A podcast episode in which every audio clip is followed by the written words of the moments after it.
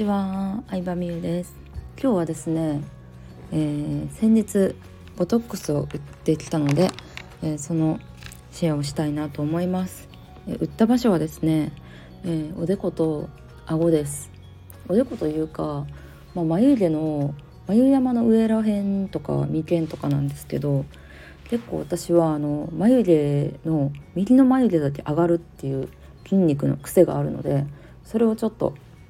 こうなくしたいなと思って、えー、ボトックスを打ちました。はい、もうボトックスっていうのは筋肉の動きを止めるのでシワができにくくなったりとか、うん、あとはなんか口角上げるボトックスやったりとかエラが発達してる人はエラボトを打ったりするとこう顔がちっちゃくなったりとか結構その部位によっていろんな効果があるんですよね。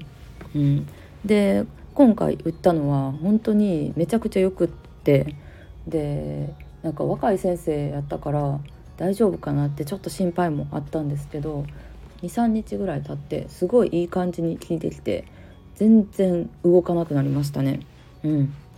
ただこう目の周りの、まあ、ボトックスっていろんな効果でしわなくしたりとかあのこう動かなくすることによってこう自分のこう理想の表情にしたりとかいろんな効果があるんですけど打ちすぎたりすると目が開きにくくなったりとか筋肉を止めるので結構そこは本当に注意が必要でお医者さん選びだったりとかうんどういう風にしたい希望するからボトックスを打ってほしいとかはこうちゃんと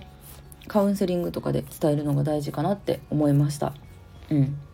でそう今回あのやってもらったところは大手クリニックじゃなくって個人でされてるところでなんか見たところ私以外あんまり患者さんいなさそうな感じで結構暇そうだったので院長先生が打ってくれたんですけど、まあ、めっちゃ若い人やったんですけどでもそのカウンセリングとかも丁寧だったので良かったなと思いました。その先生のインスタ見たらあのセルフボトックスされてて自分でおでことかにボトックスいたとか言いながら打ってなんか研究されてたのですごい研究熱心な感じとかがインスタから伝わってったのでもうそういうのも先生選びの参考になったりするかなと思いましたね。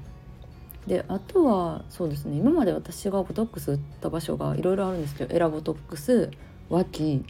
肩に打ちましたね。で失敗だったのが、えー、エラなんですよ。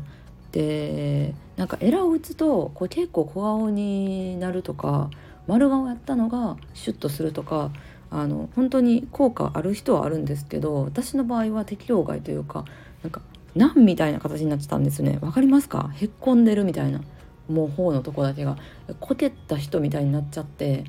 もう打った直後からえ？みたいな感じでしたね。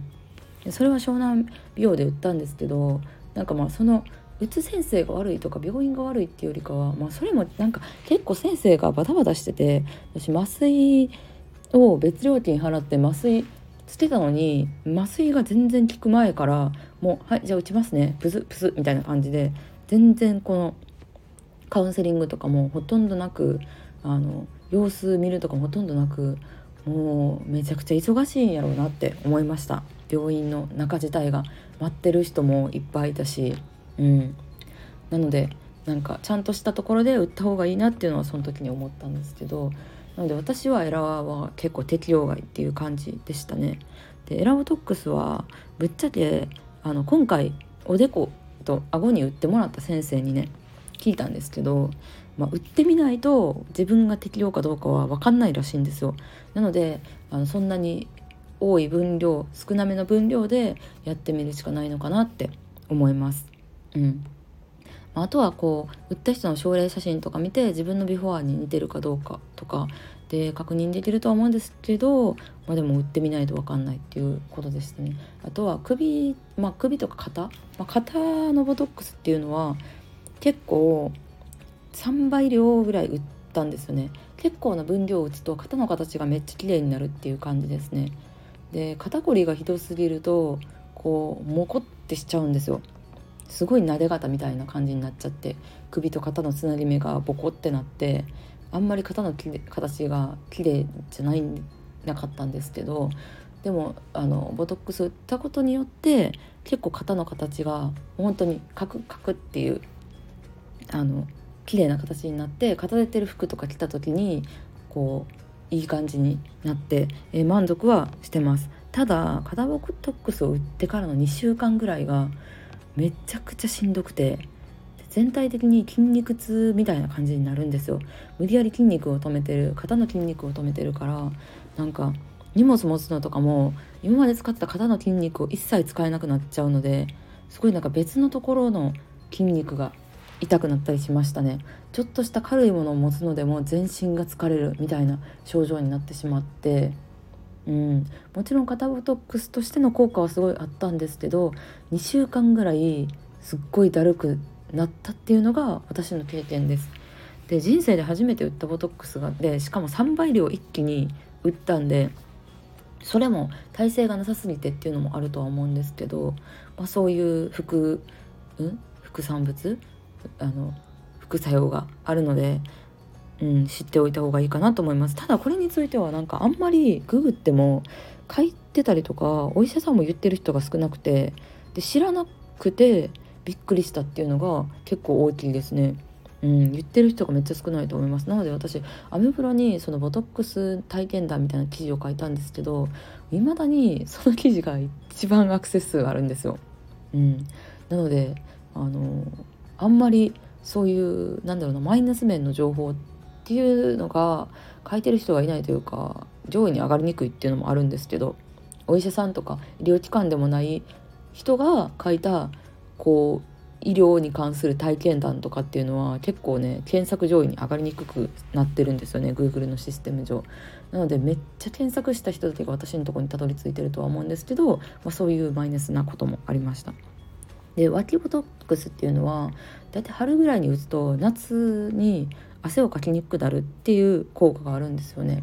うん、なので汗かきすぎて困ってる人とか、まあ、服汚したくない人とかはいいかなとは思うんですけどただぶっちゃけた経験談で言うとまあ脇に打つじゃないですか、まあ、注射も結構痛いんですけど脇も肩も痛かったですね。痛いんですけど、まあ、ただなんかその打った範囲のちょっと外側からめっちゃ汗かくんですよね。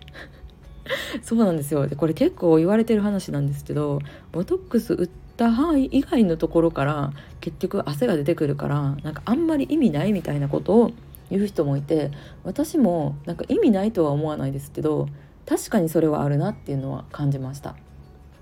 なので本当にこう脇汗がひどすぎて悩んでる人とかだったらミラドライとか別のこう施術をした方がいいのかな治療をした方がいいのかなとは思いますね。肩ボトックスにしても、まあ、肩の形きれいになるとか肩こりが治るっていう効果があるんですけどただそれは肩こりが治るのは根本的に治してるわけじゃなくて筋肉の動きを止めてまあ間接的にっていう感じなんで、うんまあ、根本的な治療ではないっていうのを理解した上で、まあ、肩の形を美容目的できれいにしたいっていう人にはおすすめかなと思います。はい、という感じで私は2月下旬に韓国に行くんですけれどもその時に首と肩のボトックスをねちょっと打ってこようと思います2週間ぐらいだるくなるっていうのも、まあ、知ってるんですけどやっぱり打つとめちゃくちゃ綺麗になるんですよねなので半年ぐらい持つので夏ぐらいまで持つかなっていう感じで、えー、まあ、服着た時とかにも結構姿勢が美しく見えたりするので、えー、美容目的の人にはおすすめかなっていうところです。ということで私の今まで打った肩脇エラおでこ顎についての、えー、感想でした。参考になれば嬉しいです。ではでは。